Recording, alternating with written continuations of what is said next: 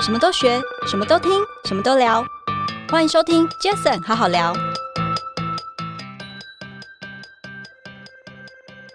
嗨，大家好，我是 Jason。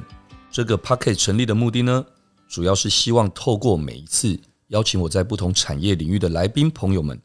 借由对谈的方式，轻松分享每个人在不同专业领域上的观点与经验。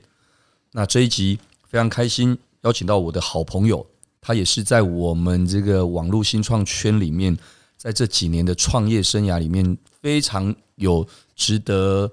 一说的一个人物。怎么说呢？因为非常恭喜他，最近有一些好消息。等一下我们在节目当中可以跟他这边多聊聊。那这个人是谁呢？我想今天我先介绍他，就是爱酷智能的创办人暨执行长林庭珍 Jason 林。那他毕业于辅仁大学的景观学系，这是很特别的事情。我等我跟他也没有聊过这件事情。 诶，一个景观学系为什么后来会有一些经历，加上会到到后来这在几年前的创业的这个过程？那为什么这么说？因为他之前不管待过东森房屋，在数据这一块，所以其实在房屋产业这一块，他其实就已经跟数据结缘了。那后来他又担任了台湾房屋的这个执行长。那在二零一八年成立爱酷智能科技股份有限公司，所以我想我们先掌声的欢迎 Jason 林，Jason 林欢迎你。哎、谢谢谢谢这个 谢谢谢谢这个 Jason 哥的介绍哦，这个能跟 Jason 哥认识是一个很特别的缘分呐、啊哎、真的真的，真的，真的，真的，我觉得这个其实我在很多年以前，在房地产的时候，我就去参加一些比赛，我很喜欢参加比赛，嗯因为房地产的服务是比较偏向是呃，他从事的是比较传统的中介交易，所对以就我我服务的的的服务是像像中介中介业这样，对那呃，我带领的部门又是属于 IT 部门，是，。那也很特别，我每一个工作，老板最后都会把行销也交给我， 那就刚好就是科技加行销对对对对，那我在印象非常深刻，好像是在二零一五年有一个资策会的比赛，刚好杰森哥你是评审。对，我们后来有聊了，那时候好像对对对在我以前当兵的地方，空军总司对令对部，对对对对对对对，的大在那礼堂边，对对不对对。哎，我那时候在那边，我们是也是比一个数据的 Hexon，对，那一次我刚好是评审嘛。对评审评审，我们也有对得奖了，也有得奖。对呀、对对对开玩笑，恭喜！是我觉得那时候其实我们就结缘了，是是，但是事实上我们真正认识是在几年前，那一次是应该是赖的对赖的对一对个 conference，对对对，也是对不对我们创业半年的，好像是半年，对，创业半年的时间。对，而且印象很深刻。那一次赖的这个活动，我记得你是最后一个出场的是 speaker。听完你的分享之后，其实坦白说，我是真的觉得很兴奋，因为第一个你聊了很多不错的数据的应用啊、案例的分享等等。那我觉得在那几年前那时候，其实大家在讲的就是 AI，讲的就是数据是哦，所以我印象很深刻。那一天我听完之后，我也准备了名片，也在那里排队。我、那时候真的不骗各位啊，这最后一个 speaker 竟然还那么多人留下来，然后排队。那我自己也排队，我记得至少排了十，前面有十几二十个人，然后后来大概排到大概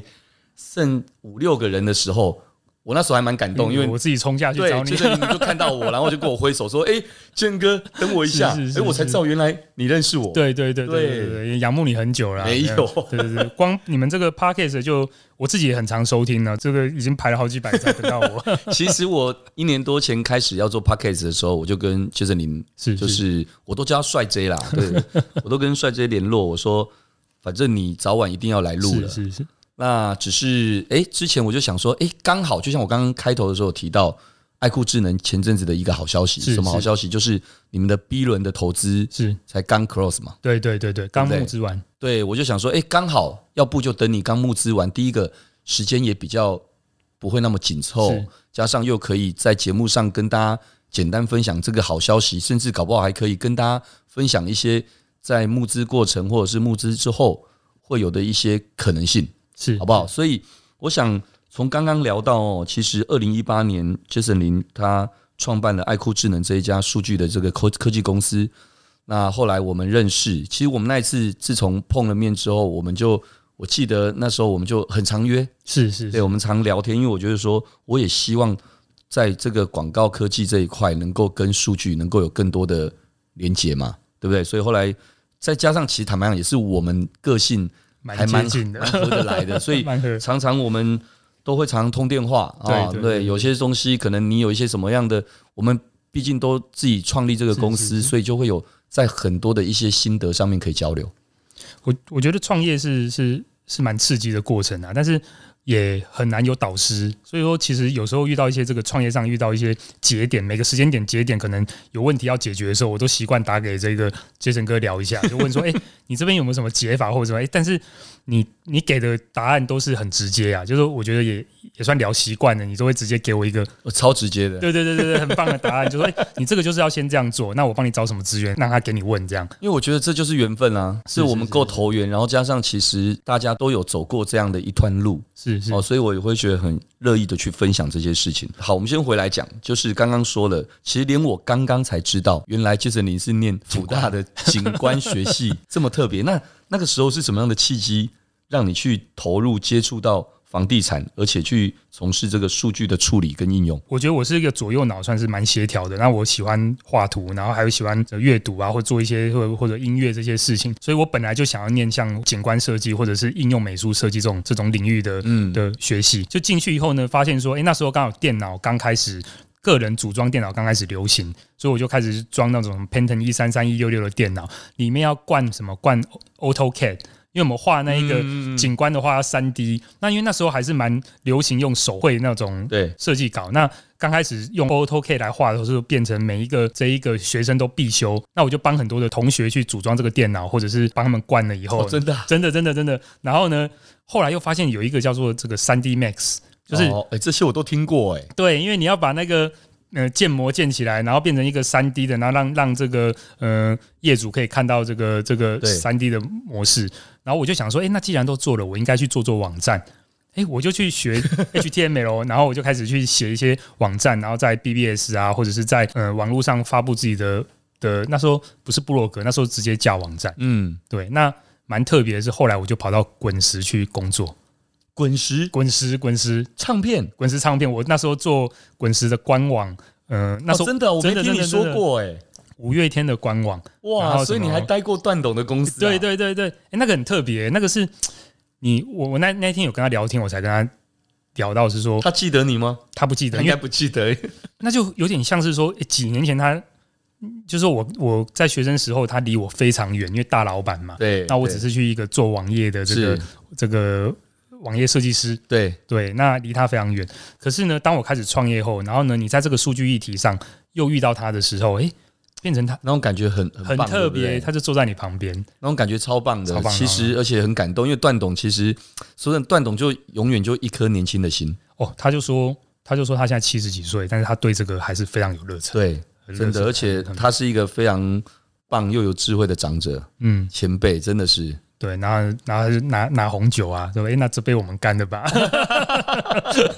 其实实我以前在 TVBS 做广告 A E 的时候，是是是那时候也是跟着老板一起去滚石唱片拜访他。嗯，对，我就在旁边，也是跟你心情一模一样，所以我你刚刚讲的，我完全可以了解。对对对，我那时候就是在旁边，然后当然拿我说话的机机会，那我就嗯看着老板们的这个对话，然后看到段董在分享很多，包括包括他在公益上面等等要做的一些事，我觉得很惊讶。对啊他反而对对不是在跟 TVBS 的老板聊聊 business，他反而在聊的公益的事情，所以那时候对我印象非常深刻。所以后来我也是创业之后，然后那时候因为 DMA 是对对对那个对数位行销协会理事长，所以我也跟段董就就也比较熟识。那时候我也跟他讲的这一些过程，真的很感动。嗯我觉得然后他那时候跟我开玩笑说：“你家的那个厕所应该是我滚石的业绩 赚。对对对，我觉得他就是会提起后啊劲啦。”对对对对对对，那那所以后来去滚石也累积了这些，才让你有机会进到房地产这个对产业吗？我没有，我后来就是当完兵后，我就回来，我就找一般的资讯公司工作嘛。对那我就去写那个 WAP Game。你记得以前手机有那种八二五零、八三一零那哎种，哎、真的很夸张，我都不会做这 些，可是我真的都听过，真的对是我们对那个年代、哎就那个年代，然后那个我们就做那种手机游戏，然后 WAP Game 给给给对给一般使用者用嘛。对那我那时候觉得最辛苦的是说，那时候选择资讯开发这个行业，你要一直去升级自己的专业技能。是，那我就想说，诶，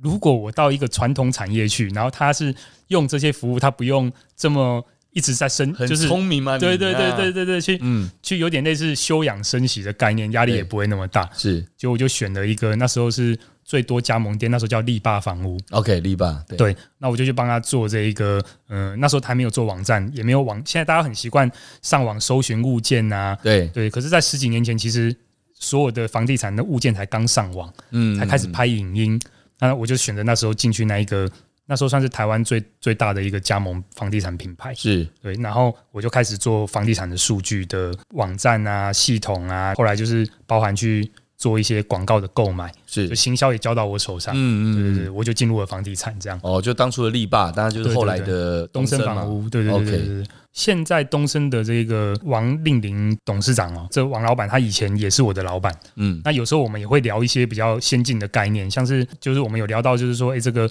在美国的话，其实大部分都是经纪人制，是。所以我觉得去中间化这件事情，哇，那个时候就聊到去对中间化了，去中间化这一定会成为趋势，就是说，因对为买卖的服务费比较高嘛，是对对对，那就跟现在不管是就我们不是现在就这样吗？对对对，我觉得跟现现在很多像不管是我们刚刚有聊到区块链啊，或什么对的，其对对实去中间化的这些交易，其实在人跟人的交易行为上，其实是啊，都会是趋势这样。没错没对错对。对对对所以后来东森就到了台湾房屋台湾房屋对，台湾房屋是台湾房屋的董事长，应该说台湾房屋的这个彭总经理是一个。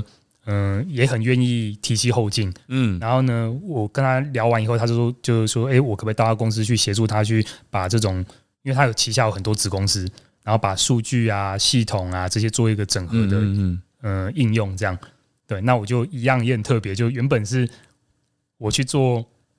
他找我去做行销，但是后来也是系统交给我，我就对同时间把行销跟系统都一起做，刚好就是现在 Martech 的精神，就嗯，是对对用科。技做行销。对所以这前前后后你这样在那产业待了多久？哦，十五年有哦，哦，有这么久哦？有有有一个一个八年，一个六年多哇，。那这样子就有趣了。这样子，这真的要好好来聊一 下。那为什么这十五年后，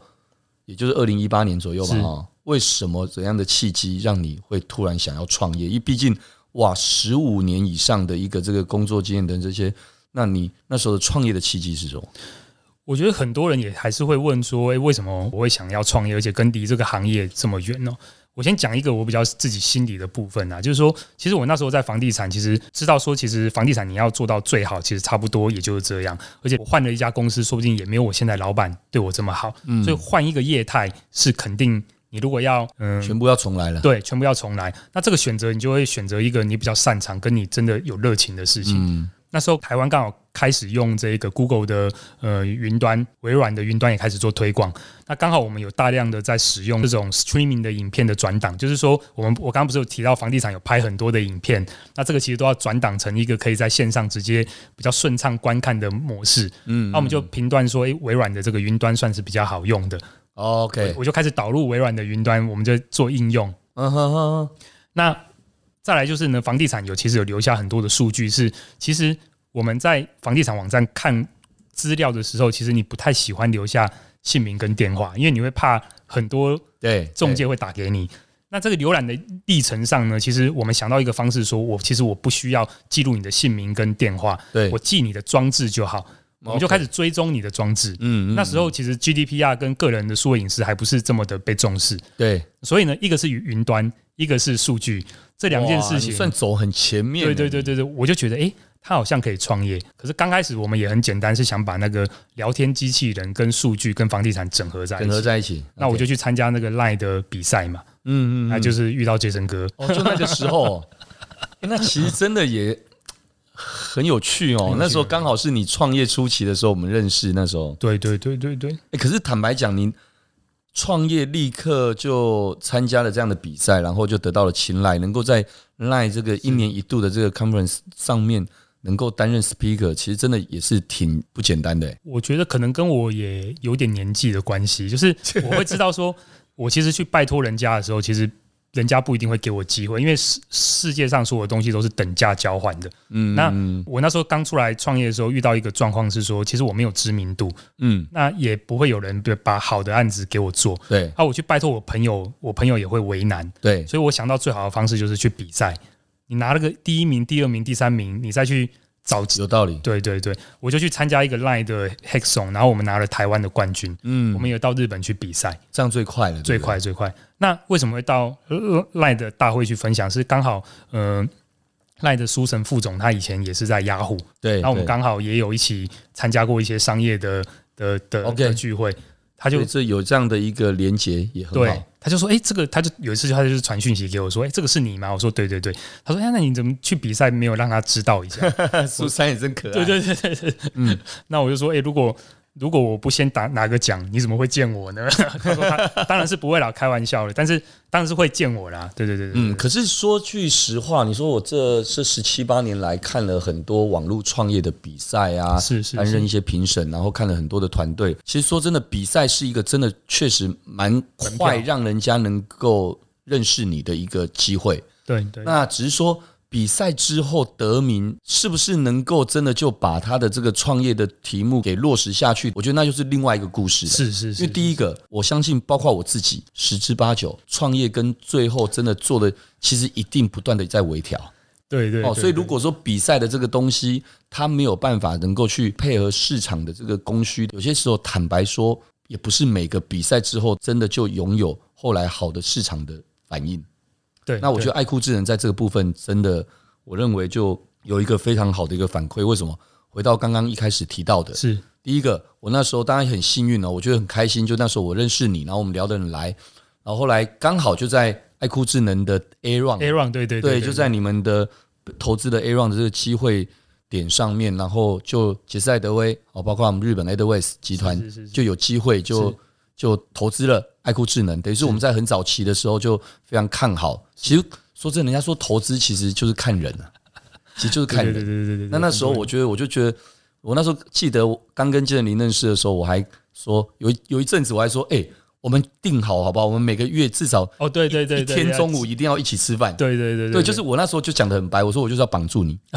因 为因为坦白讲，因为是是从技术面、从数据面来讲，我就觉得说这是这肯定是未来嘛。是是是，对，所以那时候当然有机会在 A round 的时候，就是我们跟我们 AdWays 跟杰赛德威还有国发基金，国发基金嘛，对对对对啊对，等等这些就，哎，那西安东运海上是更之前嘛？更之前真，但是对对同一对 round 啊，同一对， round，同一 round。那后来我们就就参与了投资，那再来就是在前应该前一一嗯啊个月左右而已，对对对对你才刚 close 的 B round 嘛，，对，那 B round 刚好，哎，也有我。也上过我哦对们对对对 podcast 的切成好好聊 podcast 的的的来宾，然后恒隆行的董事长是确是是，对他也有投资，也投资，对，然后当然 B round 我知道是 PC Home 对 PC Home， PC 对 Home 领头嘛，，对然后包括工研院，对工研啊哦，院恒隆行，我觉得坦白讲，在短短从二零一八年创业到现在，这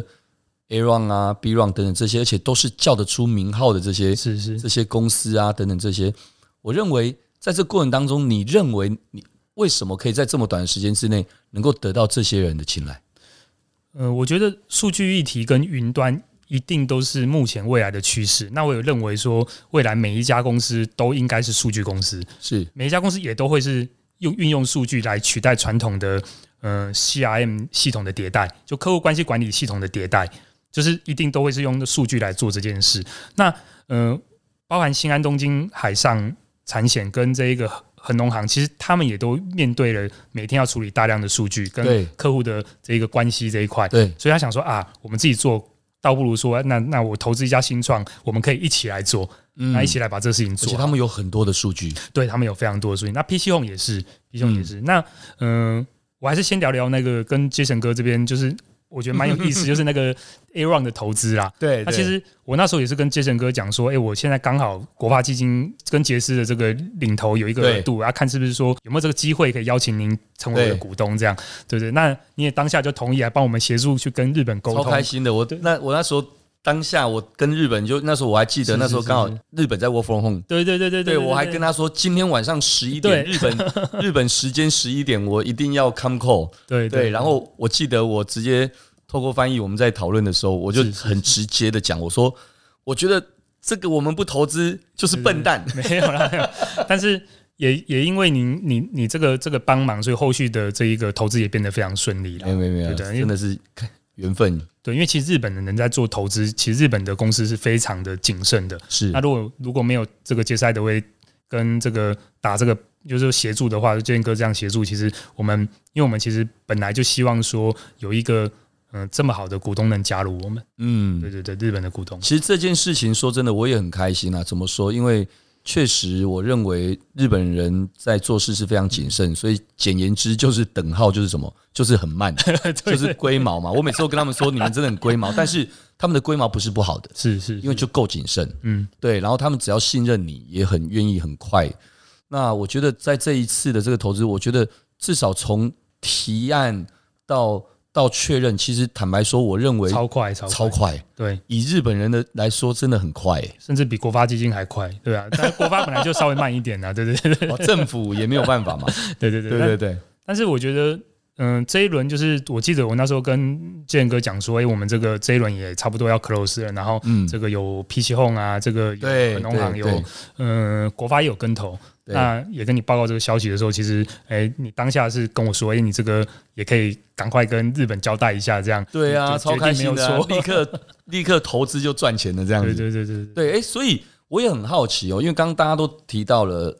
B 轮的这个领头，当然就 PC Home 嘛。是哦，那刚刚你也提到了，不管是西安、东京海上保险，或者是恒隆行这些，他们是以品牌主的角度，是他们自己的数据很多的应用，这这大家都完全能够理解。那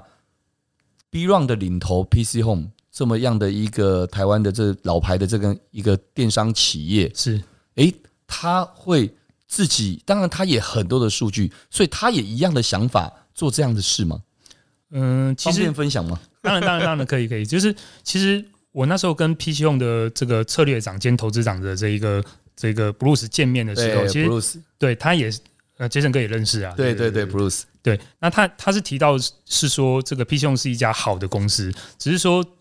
呃，他在随着时代的这个前进的过程中，它有很多需要调整跟对跟。应用的模式是是，如果有比较好的伙伴，或者是说，诶是看到不错的，可以一起加入这个这个战场的，他觉得会比他们自己走来的更快，嗯然，后也愿意给我们这个机会，说我们是处理数据这件事情。那呃，PC 用拥有全台湾，其实大家其实都有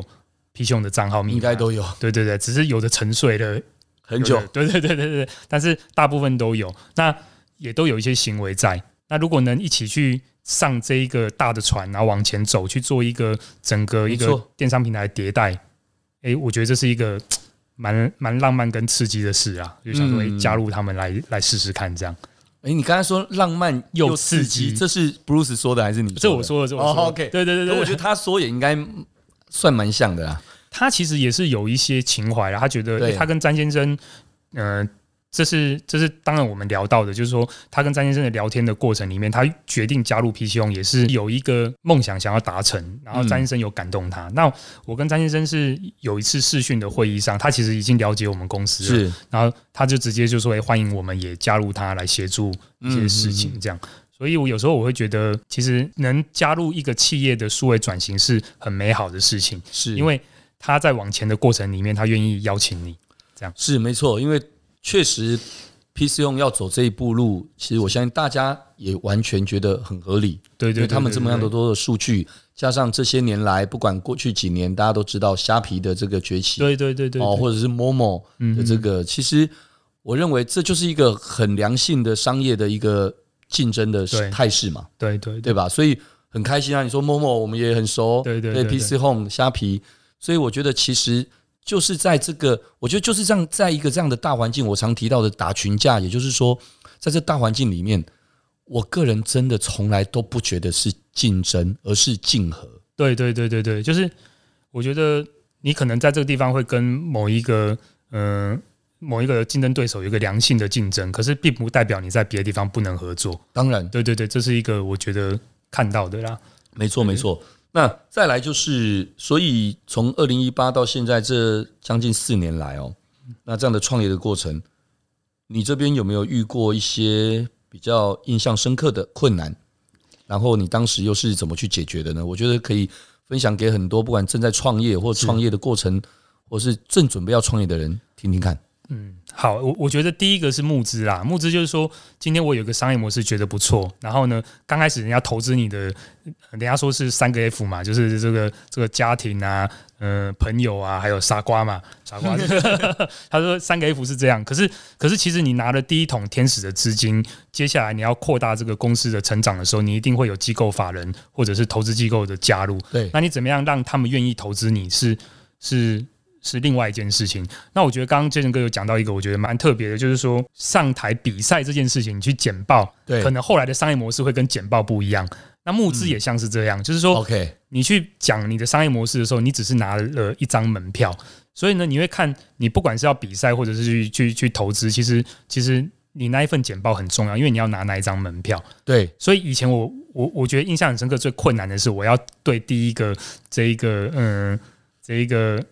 创投创简投报我们的商业模式，那我可能准备了一个三十页的简报，嗯可，是最后发现说其实你十五页就可以了，对为，什么？因为最后他会用尽职调查去看你后面讲的那些，是，对，那这个其实就是我觉得募资第一个我那时候有稍微卡关的一个地方。但是拿钱这件事情，或者说拿投资人的钱，我觉得有两件事情，我觉得要特别小心。是第一个，拿天使投资人的钱，因为天使投资人他是他投你的时候是看你这个人，对，所以他不会有做这么多的调查。嗯，所以我有一些纠纷会来自于说，你接下来给的东西，就是你后续要让他安心这件事情，就会取决在你们的信任上没。错，可是财务型投资，他是会看所有的资料，看到完整。对，那如果他自己也看过了以后呢，他投资你，那那最后如果不符合预期的时候，他自己会承担。嗯，所以这两种投资拿的拿的钱会不太一样。嗯，对，嗯那这是我嗯当初一开始创业，我觉得第一次遇到让我觉得很困难的地方，就是你要拿谁的钱这样。对对对对对。那后来你是怎么样去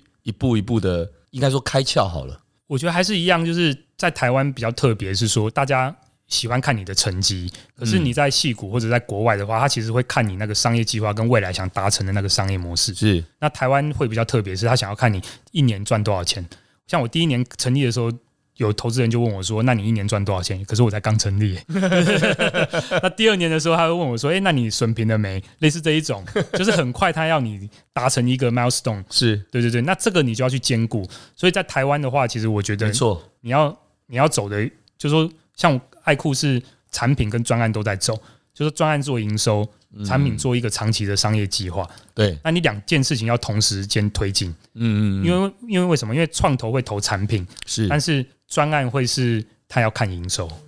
合理合理。对对，那所以在这个过程当中，除了刚刚提到是可能一些困难点啊等等这些，那有没有什么让你印象更深刻的？可能就是在比较具体一点，在这个可能是你的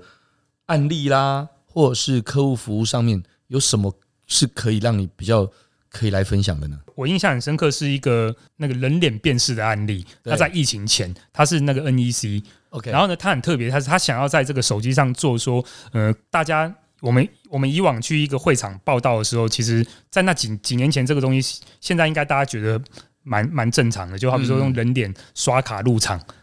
对，嗯那可是呢、呃，那时候 NEC 想要做的是，它有一个很好的人脸辨识引擎，是然后它只要传一张照片就可以把你的脸建档。那你 OK 到会场现场的时候呢，你只要透过你的人脸，你就可以登录进去。 OK，那那时候疫情还没有爆发，所以是在我记得印象很深刻是那个呃有一个 FinTech 展，十二月的时候在这一个世贸，那很多人。然后呢，我们做的方式就是说，你在家里，你只要传一张你的照片，然后把你的姓名跟电话打进去，然后呢，你就完成报名了。那这个模式就是那时候我觉得非常有意思的是，其实我们那一场 FinTech 展是人山人海，那但是呢，我们的报道是非常特别的，就是说你只要一到现场，然后人脸少了以后，你就可以进去玩所有的服务。诶这真的非常好的一个应用哎、对，而且在几年前，那更特别的是说，他的人脸还可以到，好比说隔壁的银行，因为你在这边已经注册过了，我对们交换数据到变成第二方数据，你到隔壁的银行也可以直接换东西，也不用再登录这样。我、哦可以做到这样子，对对对在那对个时候在那个时候，那那个我印象很深刻，因为它结合了人脸的识别，是然后跟你手机上的、呃、Line 上的应用，对然后再来呢就是追踪装置，它跨了 OK 三个 APP，我觉得蛮好玩的。我觉得这个好玩的地方，我认为广告科技行销跟是数据的应用好玩的地方就在这里，对对对对对，对不对？嗯。因为它其实就是把一个其实就像现在什么所谓物联网等等都一样，就是他把本来可能不相干的，对但是却是本来生活中就一定要有的一个连贯的一些动作也好，或者是体体验也好，是是能够做一个串联，对，你把它串联起来。我觉得无缝的接到不同的 APP 哦，不同的 App 或者不同的服务里面，是我觉得在做这种多渠道的整合很重要。像我们都有印象说，哎，你可能透过这个不同的 APP，你要记录你的账号跟密码，然后呢，你可能到不同的网站，你要记录你的账号跟密码登录。可是问题是，我们的密码常常会有很多个，所以有没有办法在这种不同的 App 上面可以直接不需要登录这件事情？如果能做到很无缝，对，体验就会很好。没错。对对对对， OK，好，我们来聊个轻松一点的，好了，就是 就是，所以你说轻松，因为我知道你的工作真的很忙碌，因为毕毕竟创业这前几年一定特别的忙碌，但是 嘿，我在这边看到我们团队写的这个访纲哦，对呀、啊哦，原来你还有培养弹吉他啊，还写作、哦，对呀、啊，他怎么去找到这个？我也觉得蛮厉害的。你怎么找的啊？奇我怪、也不知我道靠，连欸我平常都没跟你聊，我都不知道，原来你也会。那我们改天一起来弹一下吉他。啊 可以可以可以可以， 对对对，但我知道你以前是民歌这个西餐厅驻唱 的这个歌手，对对，念书的时候对赚零用。对钱，对对只是赚零用钱而已。OK，哎、对啊，所以你这么忙碌的行程工作，是是，那你怎么去维持你自己工作跟家庭的生活平衡？因为我知道你也是常有些时候假日也也是会带儿子是到处去。是是玩，对啊，分享一下。我觉得他其实我工作跟家庭的平衡其实蛮蛮特别，的是我老婆跟我是不同领域的，就是说她的工作跟我是完全不同领域，那她也全职在家，那所以变成是说，其实我回家就不会谈公事，那也不会跟跟家人聊跟工作有关的事情。嗯那嗯，那小朋友是我有一个八岁的小孩跟三呃三岁的小孩，然后他们也相对比一般人稍微早熟一点点，怎么说？因为因为从他们有稍微懂人性开始哦，我就开始用沟通，就是正常讨论的方式去决定。但我觉得我这样并不一定是好啦，但我们我们都是用讨论的方式去决定了我们的行程或者是要做什么这样。对所以很快的呢，就是他们跟我在家里的地位是平行的。所以第一个就是我回家，其实我就不会谈工作。那再来就是我我很享受跟他们跟我另外两个小孩，就是过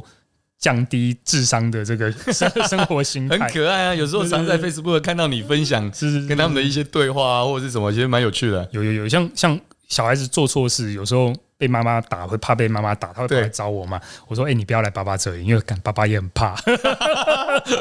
爸爸也很怕妈妈这样。”对对对对，所以我们这个男生宿舍，我们家还有一只狗也是公的，所以我们家是男生宿舍这样哦，。真的对哦，对对对，我老婆射箭，哇，好可爱 哦！对，我觉嗯得其实没有错啦。我觉得在忙碌的生活，就像你刚刚提到的，回到家，然后就就反正就就不不谈公事是，反正你是老是老婆跟你也不是同个产业的，对对对，我我觉得这样其实也蛮好的。那然后就我我自己很喜欢听音乐，但他们不会很喜欢，所以我耳机戴着，其实我就可以脱离他们两三个小时。对对对对，所以我觉得方向也不太一样，这样。好可爱哦，嗯嗯，不错不错。好，时间的关系，最后我们来聊一个我觉得真的很夯的一个议题啊。对啊，我觉得但这很酷。对，这真的很酷。最后一个问题就是，近期大家都知道 Web 三点零很夯嘛，对不对？是是是，然后你对元宇宙有什么样的看法？这我知道很大啦，但是是我觉得是可以从可能从你数据行销面上面来来连接这个 Web 三点零会有什么样的一些应用方式等等。或许你已经想了，或许你正在做了，或许你还没有，但是可能会有一些启发。因为我最近坦白讲，我也开始对有有区块有链、对 NFT、对虚拟加密货币等等这些都开始有一些启发，所以我想我接下来几集我应该也会邀请一些专家币圈啊、 区块链啊等等的一些朋友来聊聊，因为自己有好奇心就会产生兴趣，对对，有对兴趣就会有热情，有热情再连接上你自己的 business，就会有什么无限的可能。对对对对对，我觉得那个动能蛮重要，就你真的很热情想要做这对件事。对对，对啊那这一部分你有些什么样看法？我觉得元宇宙对我来讲，其实它比较像是多重身份的登录，就是说你可能在嗯、可能果然是做数据的，对对对对，你的多重身份登录，那这个这个身份的登录，你必须要有一个单一性，是可以可以可以被查核的。所以，我像 NFT 这样的一个一个一个上链的过程，或者说这个稀缺性，就是我登录这一个这个的唯一性是要能被识别的。那我觉得元宇宙这件事情对我来讲，就是不同的身份，但有无限的可能。然后你自己又是不同的节点。像我们想象的是说，你戴上一个眼镜，你进入一个数位的环境，新的这个对元宇宙的环境，然后你可以做很多的事情，但你终究还是会在元宇宙的世界里面看到，我觉得啦，广告的变现，你还是对会看到一些广告，或者是你会看到一些实体的实体的场景在虚拟的行为发生，嗯这个也跟品牌行销有关系。是所以呢，我认为你不管是元宇宙，或者是说这一个多元的身份，都会跟实体的这种品牌行销，或者是这一个广告行销，还是会沾上关系。是所以数据上的追踪跟应用还是可以用得到。嗯，那我觉得稀缺性是所有品牌在做的事情，就好比说限量的球鞋、限量的手表。是那我看到很多人拿到稀缺性排到的这个这个产品，第一件事情是拍照上 Instagram。对对对对，所以 NFT 如果能证明这个东西的唯一性的话，大家也会拿做类似的事情。所以，哦我记得我也是跟一个数据的大佬在聊，他他不认为他不太理解稀缺性对对这个 NFT 的重要性。是可是我就会知道说，其实我们自己有在收集一些东西，你会知道说，其实这个稀缺性正是这个 NFT 迷人的地方。对，对对没对，错。单一唯一这样。与其说是这样子，就像前几天那个我听了一个 podcast，就是是是也认识那个宝博士，是那他在演讲分享的时候讲了一段话，我觉得很好，他也转述了一个美国的一个大佬讲的一句话：，其实现在的这个世界啊，虚竟然比实更有价值。对对对对对，其实以前我我我也觉得纳闷，怎么会这样？怎么会佳士得拍卖一个 Beeple 的这个作品，怎么有办法是六千九百三十四万美金成交？哦，当然我那时候就觉得啊，这个跟人炒作，这干嘛干嘛？但其实现在慢慢的会越来越能够理解，因为今天一个实际的东西，到底能够怎么去辨别它的真假，对对你对，其实很难呢、很难很难。你以为一个证书就可以辨别吗？其实不是哎、可是对，在虚拟的世界，这个一旦上了链，唯一性就出来唯了一。性就出来对了。对对虽然没有错，它就是因为不管你听到这个音乐，你看到这个文字或者是图片、影像，它其实当然背后就是一个所谓的城市嘛对对对对，所对组，成的。可是就是因为这一段城市嘛，只有你有所以 才才能够证明你是唯一的对拥拥有有者。者。对对对，你不见得是著作者哦，你不见得有这个商标者，但是你可能是你绝对是这个的拥有者，所以这也是为什么会现在有很多的这些，不管当然炒作成分也有，可是更多的是其实在这个刚准备要进入元宇宙的这一个方向，我不要讲说入口，因为因为元宇宙的门到底是不是已经已经开了，但是到底这开的是未来的那一个永远的那一扇门，搞不好不是，搞不好其实最后方向一转是完全不同方向。对但是对对对对但是这一个领域哦，我觉得是绝对不会改变，对对对，我觉得我觉不得可逆啦。对，我觉得不可逆，因为它它趋势的前进就是带来不同的商机的发展嘛，对吧？现在我看很多东西，它在卖实体的时候，它就搭一个 NFT 一起卖是，那变成以前你要做限量的，但现在它一出来就是直接就唯一性给你可以说本来的东西搭 NFT，是也可以以说 NFT 这样的东西搭本来的东西对对对对对，NFT 的东西搭本来的东西就叫做 NFT 赋能，哦靠，就是赋予 OK，OK，它另外一个功能嘛。对对对对，对举例，好，其实前两天的新闻，很多人应该都看到了，陈零九是是，他是就是发了一个这个这个这个这个这个 NFT，对对对，然后做了一些很多这些，他可能不会只是一般的所谓的艺术品或干嗯嘛等等这件事情的买卖而已，是而是他可能多了什么？OK，因为这么做，所以我们可能可以抽卡，就对像对彩对蛋一样。对所以在实体世界里面抽卡之后，你还可以获得什么？嗯，包括未来我的演唱会永远可以免费入场，或是可以优惠入场，这些就是赋能。对对对对对那，其实事实上，我认为刚刚跟建林聊到这一块，我觉得太有趣。等一下我们节目过后，我就嗯可以再还可以聊一下为什 么？因为事实上，我真的完全认同。其实你刚刚说的所谓的一个身份多重登入，对那这样也因为这样子，所以数据在元宇宙这个世更界里重要面更重要嗯更重要，更重要。对不对？因为你不管广告变现、品牌的行销上，它其实还是需要透过呃这一些方式去把嗯、对于这样的一个独立个体的行为去做一些辨识跟追踪。没其错实，它还是一个长期大家要做的事情。太好了，太好了！我想今天这一集，刚刚跟建林从他自己如何创业，到是后来恭喜他哦，A round、B round 的这个是是募资完成，到其实分享了爱酷智能为什么可以帮助品牌主，或者是甚至刚刚提到 PC Home 这样的一个电商平台，是其实就是拥有数据的人，他其实都需要像爱酷智能这样的一个技术平台、技术公司来做这个所有的数据整合。是，那到后来我们聊到了，其实当然那只是一个开端，因为我们不可能聊多深，对因为对，现在也没有多少人可以说出他真的对元宇宙就一定可以怎么样，因为现在才刚开始。对对对对，我觉得是算元年吧。对， 没错。可是至少我们没有排斥，是是而且我们有开始在拥抱它。嗯，好、哦所以我想，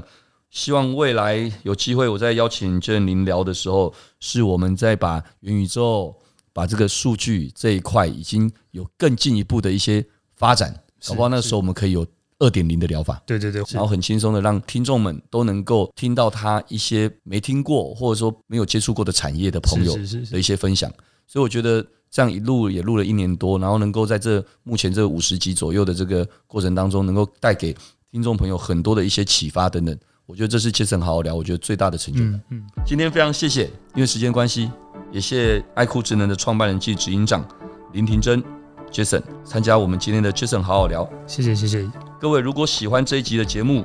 我知道很多人可能都不会记得要去 Apple Podcast 留下这个五星评论，但是坦白说，如果真的能够多一点的支持，能够让我们杰森好好聊能够跳出来，更多人看到，更多人听到，我觉得在我们做这件事情上面也是一个很大的鼓励，好不好？所以也谢谢各位，杰森好好聊，我们下次再见喽。OK，谢谢，拜拜。